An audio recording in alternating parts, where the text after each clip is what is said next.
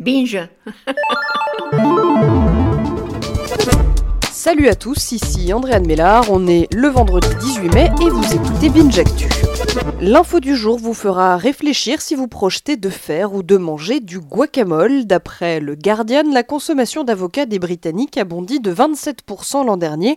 Et cela, eh bien, les Chiliens le dénoncent tout simplement parce que la plupart des avocats exportés vers la Grande-Bretagne proviennent d'une région bien précise du Chili, nommée euh, Petorca. Là-bas, les producteurs sont soupçonnés de détourner l'eau des rivières pour irriguer leur culture. Or, ces rivières, eh bien, du coup, elles s'assèchent et les populations locales n'ont plus d'eau.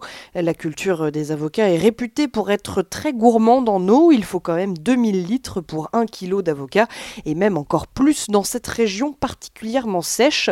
Euh, privés de leur rivière, les habitants doivent se faire livrer de l'eau, souvent contaminée par camion. Euh, d'après euh, les représentants des supermarchés britanniques, ces derniers enquêtent sur la question. Ils seraient au courant depuis 2011. sachez aussi que la France est le troisième importateur mondial d'avocats. Alors, du guacamole, oui, mais à quel prix?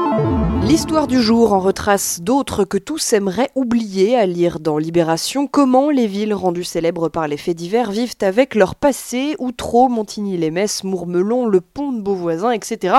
Des communes qui aujourd'hui cherchent la paix et une tranquillité qu'ils ont perdue depuis qu'un fait divers les a placés en une des journaux. On y apprend notamment que les immeubles au cœur de l'affaire d'Outreau vont être démolis car trop vétustes ou encore que la ville de l'Épange sur Vologne, théâtre de l'affaire du petit Grégory, renferme des habitants désabusés par une histoire qui n'en finit pas 33 ans après. Le chiffre du jour, c'est 2 milliards 500 millions. C'est le nombre d'habitants qu'auront gagné les villes du monde d'ici 2050. C'est une étude des Nations Unies qui donne ce chiffre un poil vertigineux, résultat de l'urbanisation éclair d'une partie de la planète. D'après l'étude, l'accroissement de la population prendra place surtout en Afrique et en Asie. Le respect du jour va à Océan qui a profité hier de la journée internationale contre l'homophobie et la transphobie pour annoncer publiquement son changement de genre.